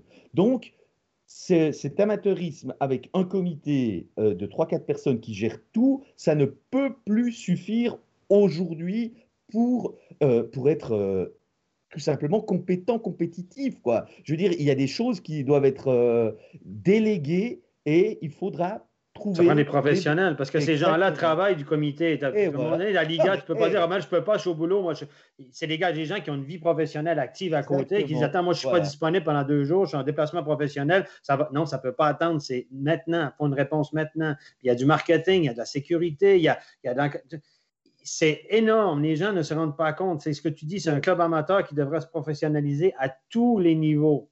Pas juste sur la glace. Il y a l'effectif, c'est une chose, mais tout à côté. Et c'est ça que les gens, dans l'engouement, les gens disent Ouais, ça va aller. Ils ont fait des miracles, honnêtement. Même en, Swiss League, ce n'est pas une des organisations les mieux les plus structurées au niveau encadrement. Comme tu dis, c'est amateur, ça se fait à la bonne franquette, les gens mettent la main à la face, on du temps. Mais les gens ne se rendent pas compte à quel point ils ont obtenu des résultats extraordinaires avec une petite structure, une toute même une petite structure de Swiss League. Mais ça ne suffira plus, c'est très clair. Non. Mais, je suis d'accord avec Pascal qui dit que la relégation n'aura pas lieu la saison prochaine. Donc, au niveau sportif, on peut encore partir avec euh, le maximum de, joueurs qui sont déjà sous contrat, renforcer euh, ce qu'il se doit ou ce qu'il faut finalement euh, l'effectif. On en parlera d'ici quelques instants. Mais, mais c'est vrai que c'est tout ce qui tourne autour de ce club aussi pour le rendre attractif, pour que des joueurs soient intéressés de venir peut-être et peut-être pas cet été, mais l'année prochaine ou dans deux pas ans, que la joie reste, c'est qu'on doit aussi donner envie à, des joueurs peut-être de plus grande envergure de, de, venir, ou à physio, ou à, à ma soeur, ou à un, assistant, ou à un responsable. enfin, voilà, il y, y, a plein de domaines sur lesquels le HCA va devoir travailler. Mais nous, on va quand même se concentrer sur le sportif, messieurs, c'est ce qu'on sait faire de mieux. Euh, on peut mettre en garde euh, tout le monde et mettre les, les warnings que oui, Ajoie est encore loin d'être un club euh, on va dire, euh, sur le long terme euh, en, National League. Mais sur le sportif, on peut regarder un petit peu l'effectif qui est déjà à disposition de Gary Chian. On a préparé un petit tableau à cet effet pour vous montrer que, eh bien, défensivement, Tim Wolf sera le gardien partant, à moins qu'on ait une possibilité ou de lui trouver un, bis. En défense, cinq défenseurs sont sous contrat. Howard, l'expérimenté capitaine, fils du président, qui va pouvoir vivre ses premiers matchs. Pouilly, le jeune qui monte. Birbaum, qui revient en National League après avoir connu des dernières saisons entre la France et, le HCA Joie. Rouillet, Régis, tu nous l'as dit avant, qui joue, euh, euh, qui joue à Bienne, qui a eu une mononucléose et que sa chance ne lui a jamais été redonnée dernière. C'est une belle revanche sur lui. Eigenman, qui a joué quelques petits matchs, mais qui est un défenseur quand même bien expérimenté en Swiss League, qui devra faire un step supplémentaire. Et à l'attaque, il y a euh, tous les joueurs que, que, vous voyez, avec l'ajout de, de Lou Bogdanov, hein, qui est le transfert euh, qui a déjà été officialisé. Euh, les étrangers, il y en a deux sur quatre qui sont déjà sous contrat. il va falloir en trouver deux autres. Schmutz, Frossard, et Yogi, on va dire, peuvent jouer en National League, à mon avis, et se mettre à niveau. Frey, euh, qui venait de Turgovie, euh, a fait une bonne saison à voir. Schneck, Maka sont des hommes euh, de la quatrième ligne. Bogdanov aussi à, voir ce que ça donne. en suspens sur le côté, les dossiers encore ouverts sur lesquels le HCA peut, peut travailler. Bah, Régis, toi qui connais bien le club, ton avis sur déjà ce que Gary a entre les mains et on parlera après de ce que Gary peut-être a besoin il a entre les mains des joueurs qui ont soit une petite expérience de National League, soit pas d'expérience du tout, à l'exception d'un Mathias Yogi qui là-dedans fait, euh, et d'un Alain Birbaum, pardon, qui les deux font un peu, les deux exceptions, j'ai envie de dire. Donc, on n'a clairement pas une, une équipe euh, moyenne de, de, de, National League. Je pense que tout le monde en est conscient. Simplement, ben, on attend de voir ce que ça peut donner et on donne sa chance à à commencer par les deux étrangers. Depuis le temps qu'on en parle, ils ont le niveau, ils n'ont pas le niveau pour la National League. Ben, cette fois-ci, c'est le moment qu'ils nous prouvent qu'ils ont ce niveau. Donc, euh, en, termes de ce qu'il y a sur le papier, c'est clairement pas une, une, équipe moyenne de National League. Pour moi, ça fait aucun doute. Il y a l'inconnu aussi, Team Wolf. Après, vas-y, termine, vas-y. Oui, il y a l'inconnu Team Wolf parce que il a, j'ai plus en tête le chiffre, mais je crois 78 matchs de National League, donc il a une certaine expérience mais euh, il reste un gardien au niveau de l'expérience qui n'a pas convaincu qu'il était un vrai portier de National League. Depuis deux saisons, même trois, je dirais qu'il est, il est devenu un portier d'excellente facture dans les tops de Swiss League. Est-ce que ça fait de lui un, portier, un bon portier, à l'exemple d'un, Melvin Niffler? Est-ce, que, est-ce qu'on pourra un jour dire Tim Wolf, il vaut Niffler? Ben, Aujourd'hui, on ne le sait pas encore. Euh, ben, je, crois que c'est, c'est là sur des joueurs comme ceux-là que repose aussi la saison qui vient, de savoir comment ils vont faire ce step en avant à l'étage en dessus. Pascal, est-ce que quand tu regardes la défense du HCH avec Howard, Birbaum, Engelmann, Pouilly, Rouillé, est-ce que ça vaut pas finalement une défense de Langnau à l'heure actuelle, une défense d'Ambry avec des, des Pinana, des, des Dotti euh, Là, à ce niveau-là, défensivement, euh, Ajoie doit bien sûr se renforcer, euh, va chercher à, le faire, mais, sur le papier, euh, c'est pas non plus catastrophique. On va peut-être pouvoir rivaliser sur, sur, sur ce niveau avec les autres équipes du fond de classement de National League. Bah, écoute, si on part avec ces cinq défenseurs-là, oui, Gary il a un problème, puisqu'il n'en a que cinq. non, ça c'était pour la blague. Peut-être un défenseur étranger, bien sûr, bien sûr il faut, il, faut, il, faut, renforcer. Après, voilà, Birbaum, c'est comme si son match de National League, euh, on l'aime, on l'aime pas, quoi, euh, en fonction des clubs où il a joué, des clubs qu'on supporte. Voilà, il a été euh, très bon quand il était avec, avec Sean Hines, parce qu'il avait un, un, grand frère à côté de lui. Euh, maintenant, c'est lui le grand frère, euh, c'est lui qui doit aussi euh, amener son, expérience. J'avoue ne pas trop connaître Eigenman et, Pouilly parce que la Swiss League, je ne l'ai pas trop suivi ces derniers temps, mais effectivement, bah là, c'est la, chance aussi pour, pour ces joueurs de montrer ce qu'ils valent. Je dirais que le plus gros problème pour Ajoie, c'est qu'il n'y a pas eu de relégué. Donc il n'y a pas un, panel de 20 joueurs qui sont en train de dire finalement, ben, j'aimerais bien rester en National League, est-ce que vous me prenez? Voilà. Après, il y a quand même pas mal de clubs qui dégraissent. Euh, il y a aussi peut-être des solutions à aller chercher pour promouvoir des joueurs de, de Swiss League qui ont montré qu'ils avaient l'étoffe et qui ont peut-être des clauses aussi. Euh, enfin, Stéphane, toi, ton, ton avis sur l'effectif là du, du HCA ben, Évidemment, moi, la, depuis la semaine passée, ben, vous savez que je suis souvent sur le téléphone, je parle à paquet de monde, etc. puis tout ça. Moi, bon, T'es en train de nous dire que tu es un agent de joueur? Euh, non, non, non, non, non, non, mais je parle avec des agents de joueurs aussi, je parle avec un peu tout le monde. Et moi, je le consensus autour d'Ajoie, puis ce que je vois moi, c'est que je vais être dur là. Dans cet effectif actuel, il n'y a aucun défenseur top 4 de cette de Liga, de National League. Il n'y a aucun joueur de deuxième et troisième ligne. On a une bonne première ligne. Peut-être si on va ajouter un étranger, peut-être une ligne et demie. On n'a pas de deux puis de trois qui peuvent réaliser avec les deux puis trois de toutes les équipes de la Ligue. Ou peut-être Ambry Langno éventuellement. Puis on a des joueurs de quatre. Donc on a des joueurs de première ligne, on a des joueurs de quatrième ligne. Deux et trois, c'est bien pour ça que je n'ai pas comparé. Et puis, il n'y a pas de, top 4. Et puis, je veux dire, Howard, je l'aime beaucoup, mais il a, même en Swiss League, on voit qu'il a ralenti. C'est un super gars, il a une carrière, etc.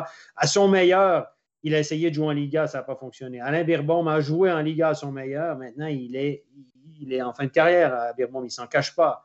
Je veux dire, ça reste aussi un petit gabarit. Il y a un excellent sens du jeu et tout ça. Mais euh, Rouillé, il n'a jamais pu faire sa place en Liga. C'est un, petit gabarit aussi. Euh, là, il y a Ibicha, peut-être, probablement qu'on va garder. Mais je veux dire, il y a, il y, a, il y a un cruel manque, là, honnêtement, si vous regardez ça froidement. Puis au goal, écoutez, il y a, il y a quelqu'un qui m'a dit, je ne vous dirai pas qui, qui m'a dit, Steph, c'est pas compliqué. L'année prochaine, à Joie, ils s'en vont en National League, ils vont se faire bombarder toute l'année. On va se... Quand on est en défense, on va jouer les contre-attaques, on va jouer comme les petites équipes, on va essayer de se défendre au mieux, boxer out, avoir de la masse circulation devant le but dans notre, avoir des tirs en périphérie. On sait qu'on va être largement dominé dans à peu près 90% des matchs. Ton joueur le plus important, ça va être qui? Ton gardien. Est-ce que Wolf a le, niveau nécessaire pour être un top gardien, un gars qui va te sauver 4-5 matchs dans l'année, qui va te faire toute la différence dans ta saison, qui va te tenir à flot, etc. Hmm, pas sûr. Alors, pourquoi pas aller chercher un top gardien de National League, investir là-dedans ou aller chercher un gardien étranger? Je vous dis, c'est des, idées qui me sont venues parce qu'évidemment, ça a été le sujet de discussion. Et, ça fait, ça, fait peut-être du sens. Le problème, c'est qu'on a un contrat avec Wolf, qui n'est pas un, gardien bon marché dans cette Swiss League, on le sait. Et, est-ce qu'on va réinvestir dans un gardien? Est-ce qu'on va chercher un gardien suisse, un Turkirchan, qui n'a plus de contrat, par exemple? C'est un exemple comme ça. Est-ce qu'on va chercher ça ou on va vers un gardien étranger de, de, AHL qui veut se faire une place en Europe, qui est prêt à prendre 45 shoots par match? Je crois, savoir, euh, Régis, que même euh, le staff du HL ne sait pas encore vraiment quelle direction non, ils n'en ont pas, pas parlé. On doit, oui. plancher de ça au plus vite. Alors, euh, j'ai parlé un tout petit peu du gardien avec Garrière. à aucun moment, le mot gardien étranger m'a été sorti. Je ne l'ai pas lancé sur le sujet, mais on n'a pas parlé un seul instant gardien étranger. Voilà, que ce soit clair là-dedans. Maintenant, euh, l'histoire de Muller, euh, il était en prêt de Lugano. C'est un gars qui a une euh, petite expérience de, de, National League, mais il n'a pas été convaincant. Et voilà, il n'y a, a, pas un plan qui est défini sur Muller. Donc, tout est ouvert en ce qui concerne le poste de gardien, sachant que dans l'idée de, de, Gary, il faut quand même un gardien capable de jouer à un niveau de, de National League. on va dire, oui, et un deuxième capable de jouer euh, entre un quart et un tiers des matchs, d'après ce que ce qu'il m'a laissé entendre. Voilà ce qu'il mhm. cherche comme, euh, comme deuxième goalie. Voilà. Alors, je vais euh, lancer pour le reste, quand je... après. Non, non, je ne pas, fini, pas parler, non. non, non. Non, mais, moi, je peux lancer un nom. J'ai une idée à, suggérer. mais je, la, je, je, te la. Tu pas, puis tu la monnaieras à Gary. Peut-être qu'il l'a pas eu. non, mais pour le reste, quand on, euh, quand on parle de, de l'effectif, et Stéphane, tu, tu, faisais le tour de l'effectif, j'avais l'impression que tu me parlais de Langnaud de la saison passée. Je te le dis honnêtement. Quand tu me disais euh, en défense, euh, il n'y en a pas un, ben, je me disais Ajoie probablement engagera un défenseur étranger, donc il va jouer un peu comme Glauser, le numéro 1 euh, à Langnau, qui n'avait de mon point de vue qu'un premier bloc. Et encore Souvent, on y mettait encore un jeune à côté, il était dilué, et puis derrière, il n'y avait pas de bloc 2, 3. Enfin, non, mais tu as des Dustin tu as quand même de ossature de gars sur la 2 et la 3 qui jouaient, qui jouent en National League depuis plus d'une saison. Là, tu n'en as aucun. C'est pas Steven Maca qui, va, qui peut assumer un rôle sur une 2 maintenant. Je le connais, Steven, je l'aime bien. Peut-être dans 2-3 ans, mais maintenant pas. Arnaud Schnegg, etc. Yogi, ça fait 5 ans qu'il ne peut plus jouer en National League, les gars. C'est un gars qui peut faire deux minutes par période sur une 4, trois minutes par période sur une 4, en piqué éventuellement. C'est le rôle qu'on va lui donner. Oui, je sais, mais de la 2, la 3, ça te prend de la profondeur, là, ça te prend de la chair autour de l'os sur la 2. On la rappelle comment Rappersville a bâti son équipe. Il est aussi allé chercher les bannis un petit peu euh, de toutes les autres équipes pour en faire finalement une de ses forces sous Jeff Tomlinson. Donc est-ce que Ajoin ne doit pas aussi aller chercher ce, ce, ce, genre de joueur pour construire ça? Euh, Il faut, il faut aller chercher la profondeur. L'attaque. Euh, l'attaque bah, on a deux étrangers qui ont enfin à cœur de prouver avec leur club, euh, comme ils nous l'ont dit, euh, ce qu'ils peuvent faire euh, en, National League. comment on procède, peut-être pour toi, Pascal, sur les deux autres engagements des mercenaires pour le HA Est-ce qu'on fait attaque à, à, 4 Est-ce qu'on met un, un, défenseur étranger? Toi, ton sentiment. Alors, ça dépendra tout de quel gardien on va pouvoir aller chercher du côté de la joie. Si euh, est la solution et puis qu'on arrive à le faire venir dans le Jura, euh, je partirais sur euh, un défenseur étranger et un attaquant étranger. Autrement, je mettrais plutôt sur le, le gardien la quatrième licence d'étranger. Après, bah, voilà, je vais pouvoir placer le nom. Euh, il faut regarder du côté de Lexand, il y a eu, euh, il y a eu les soldes hein, du côté de Lexand, il y a eu pas mal de clauses qui ont été euh, ouvertes. En Suède. Club où en Suède, où a joué Mirko Müller. Alors Mirko Müller, il faut l'oublier, il demande beaucoup trop d'argent. Mais il y a le gardien, le Finlandais Janne Juvonen, qui a fait 29 victoires pour 19 défaites sur la saison, 4 blanchissages. C'est la raison pour c'est une des raisons pour lesquelles Lexand a fini troisième alors que tout le monde les voyait dans le bottom 6. Et puis euh, le Slovaque, Peter Cehlárik, euh, on en parlait à Lugano l'année passée, il a signé trois ans à Alexandre, il avait une clause pour partir à l'étranger, il l'a activé et pourquoi pas, euh, pourquoi pas aller le chercher. Après ça, les gars, il faut voir. Moi, j'ai moi, Après ça, les gars, hein. c'est combien d'argent tu peux mettre sur un étranger? Combien ça vaut? Un étranger pas cher dans le marché actuellement, là? Pas cher. Pas cher, là. C'est. Ah, pas cher, tu vas regarder les autres Pas cher, c'est 200 000 net, mettons. 150, 150 net, là, tu as de deuxième catégorie. Si tu vas avoir de la première catégorie, le gars qui, dans une équipe faible, t'assure 30-40 points, euh, c'est du 200, 250, 300 net, ce, que, ce qui n'ont pas les moyens de payer parce qu'il faut multiplier par 1,8. Donc, 200 net, c'est 350, 400 que ça coûte au club, à peu près. Puis après, il ne faut pas oublier, les gars, à jouer aussi, c'est comme, il y a plein de joueurs qui seraient intéressés d'aller pour se prouver, mais si le gars, peut-être, là, c'est du poker. Le gars qui va venir pas cher pour se prouver, puis peut-être qu'il y a une grosse saison, il faut le trouver, la perle rare. Et c'est compliqué. C'est très. Non, mais c'est compliqué. Puis après, à joueur, quand tu téléphones, les joueurs, ils ont des, les gars, ils ont des carrières, ils ont des choix, les bons joueurs. Puis ils disent Attends, à joueur, ils viennent de monter, on va pas une grosse équipe. Ah, c'est où ça, à joueur? Ouais, OK, c'est une belle région, mais bon, euh, ma femme, elle va faire quoi? Mes enfants? Ils ont, il y a tu pas un paquet de facteurs. Tu pleures deux fois. Non, mais moi, j'aime bien la région, mais c'est pas très vendeur. Stéphane, et tu pleures quand tu repars. Ils le disent tous. Non, non, mais, je pense que c'est pas si pire que ça. Mais c'est particulier. Je veux dire, on a pris des Québécois au cours des années à joie aussi parce que c'est plus facile dans la, dans la communauté, c'est francophone. Et si tu arrives là, tu ne parles pas un mot français dans le Jura. Là. Euh, c'est long, hein, On n'oublie pas qu'il n'y a pas de relégation l'année prochaine et puis que le HC Joie peut partir avec euh, l'équipe qui pourrait très bien faire que 10 victoires, 42 défaites et quand même euh, être maintenu et pouvoir préparer sur deux ans. Donc on est peut-être un petit peu sévère. Nous, on l'a dit avant, est-ce qu'on ne doit pas mettre peut-être plus d'argent dans la structure que plutôt sur l'effectif sur la glace? La question, elle est peut-être déjà là hein, à doser pour la, structure, la, structure, tu ne peux pas passer à côté parce que si tu n'as pas de structure, les joueurs se parlent entre eux, les joueurs se téléphonent. Ils disent Moi, je veux venir à joie. Bon, ça ne sera pas une grosse équipe. Euh, il m'offre un petit peu moins d'argent, mais c'est comment l'encadrement? Si les joueurs commencent à ressortir l'encadrement, les gars, c'est amateur au possible, ben, ça ne va pas aller. Si les gars, ils disent Ah, mais à oui, c'est une petite ville. C'est peut-être pas attractif au niveau géographique. Euh, c'est pas une grosse équipe pour l'instant, mais l'encadrement, c'est tip-top. C'est catégorie A1, c'est business class. Ah, mais si ça commence à se dire que, ben non, il y a ci, puis il y a ça, ben là, je pense que la structure, c'est la base, c'est les fondements. Après, les joueurs, ça peut attendre effectivement. Mais moi, ce que je vous pose la question, c'est que les gens, c'est super sympa, tout le monde est content. au mois de décembre, l'année prochaine, si on arrive on a gagné que trois matchs, mettons, trois matchs, mettons qu'on mettons que c'est vraiment, on n'a pas pu s'améliorer, etc. Les gens seront toujours, il y aura toujours autant d'engouement, les sponsors, les tapes dans le dos, les VIP, les, les verts, les ci, les ça. Moi, par expérience, ça change après. Mais ça va peut-être changer. Je ne peux pas te l'enlever, mais on va quand même être tout content d'accueillir une première fois euh, Genève, d'accueillir une première fois première Davos, fois, euh, deux fois, et puis deux fois, et puis après on est d'accord. Mais après la saison, la première saison, elle est vite encore sur son petit nuage, tu vois. Euh, donc voilà, il y, a quand même des choses qui viennent du chat qui sont intéressantes.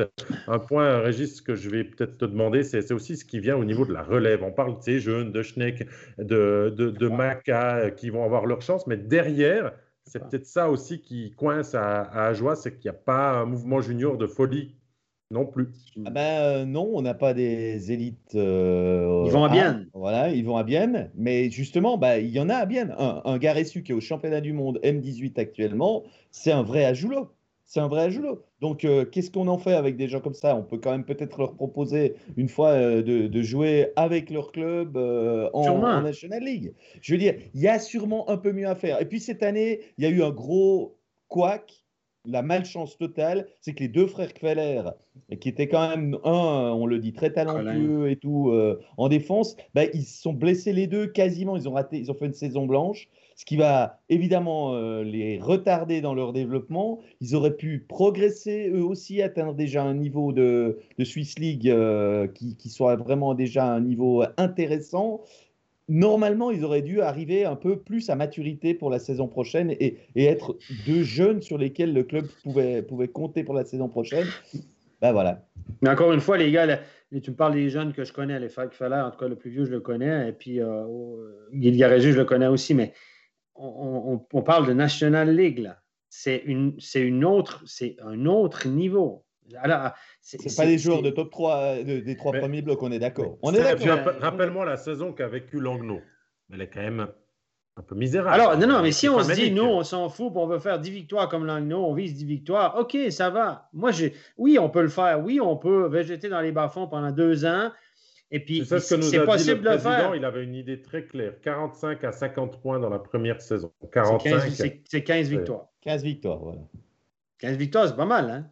C'est pas mal, mais si on est en dessous, juste en dessous, c'est C'est une victoire tous les trois matchs. Mais évidemment, c'est possible de se dire, OK, on y va, puis euh, les gens, ils vont nous soutenir, même quand on, perdra 8 de suite, puis on prendra 9 à 2 à la maison contre Zug, et tous les gens, ils vont, venir, ils vont payer 60 balles, ils vont aller en coupe, ils vont investir 120 balles pour aller voir jouer. Et moi, c'est ce bout-là que je me dis, à chaque fois que les équipes ont fait ça, il n'y a pas eu de soutien indéfectible des gens. Au bout d'un moment, les gens, ils disent Ah, mais quand même, mais tu vois, puis ça Et puis là, tout à coup, ça s'effrite un peu, puis c'est moins sympa, les tapes dans le dos. Et là, là, tout le monde est, soutient la à joie. C'est une jolie histoire, ils gagnent, ils ont gagné des titres, etc. Tout le monde est autour du club. Et là, ça va être une autre. Moi, c'est ça que j'ai peur. Que ça, que, que, que le, à Langnau, vous allez me dire, ça fait des années qu'ils perdent, puis ils ne gagnent jamais rien, puis ils ne font pas les playoffs, puis il y a quand même 6 000 personnes. Est-ce qu'on réussira à faire ça à joie? Ben, oui. Il faut, si c'est le cas. s'inspirer de tout ça. Et puis tu ben, sais quoi, Stéphane? On peut peut-être avoir un joueur du cru qui, euh, dans deux ans, joue en NHL, puis ça t'amène un étranger de plus. Enfin, je fais une comparaison facile avec. Il s'agit d'en avoir un sous contrat qui avec part. la pépite de Safner. compliqué. Ah oui, ouais, Yanis jouer top, top, top, top, top pépite 3 de NHL l'année prochaine, après ce que j'ai lu. Là. Il est, il est- Non, est prêt. voilà. Quoi. C'est- Après, on parle de d'autres joueurs qui viennent. Il y a Dominique Lamer, euh, il y a Vukovic qui sont cités dans, dans le chat aussi. Ouais. Euh, c'est c'est des joueurs qui coûtent aussi assez cher. hein.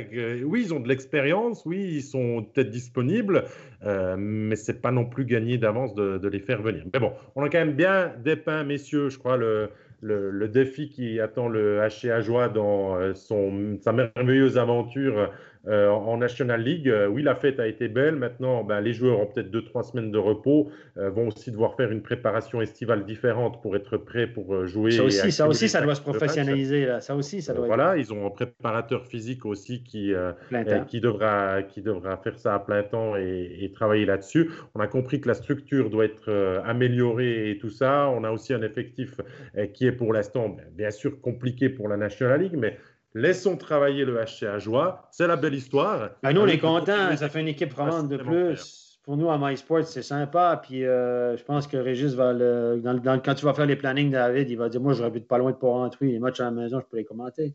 Ouais, mais a Non, mais c'est vrai. C'est cool. C'est cool parce que, non, pour nous, c'est puis, clair qu'on est les tous très heureux. qui voudront venir voir la Raiffeisen Arena aussi. euh, Aussi, se déplacer, Toi, le évidemment. premier qui fera aussi le déplacement volontiers. Puis dormir aux 5 étoiles qui est au centre-ville. C'est quoi le nom de l'hôtel déjà? Non, mais, le... non, mais c'est vrai qu'on est tous contents, il faut le dire. On- Moi, j'essaie juste de calmer ma joie un peu parce que je- j'essaie de me dire, ben, il y a- il y a- puis j'entends les, les- les- je sens les inquiétudes derrière parce que j'ai vu ça. Mais on est content. Moi, je suis Trop pragmatique. Je suis trop, j'essaie de ramener trop les gens sur terre trop vite. Je vais laisser l'euphorie euh, aller un peu, mais on est tous très heureux, évidemment, euh, d'avoir cinq équipes en National League. Et puis, euh, ce serait c'est Cinq vraiment clubs super. romans, cinq clubs suisses allemands, deux, euh, six clubs suisses allemands, deux clubs tessinois. On revient avec des arguments du côté de la Romandie. Ah, c'est cool. Genève. Écoute, C'est je pense- Genève je de pense gagner le du titre, et puis côté voilà. de, de- de la Suisse alémanique, il y a un club roman qui va tout d'un coup redevenir très intéressant et très, et très alémanique. je dis ça, je dis Tu rien. dis ça, Oui. dis rien. Toi, toi, tu es en train de nous faire de la politique. euh, tout à coup, bien va Ah, mais c'est- Je suis en train de nous dire que que dans la Bien tête des souvent- gens. Non, mais bien est souvent laissé de côté par les médias alémaniques. Je Ouais. pense que désormais qu'il y a sept clubs latins et six alémaniques, Bienne va être beaucoup plus alémanique chez les, dans les médias, euh, dans- chez nos confrères alémaniques, euh, pour tout ce qui est suivi.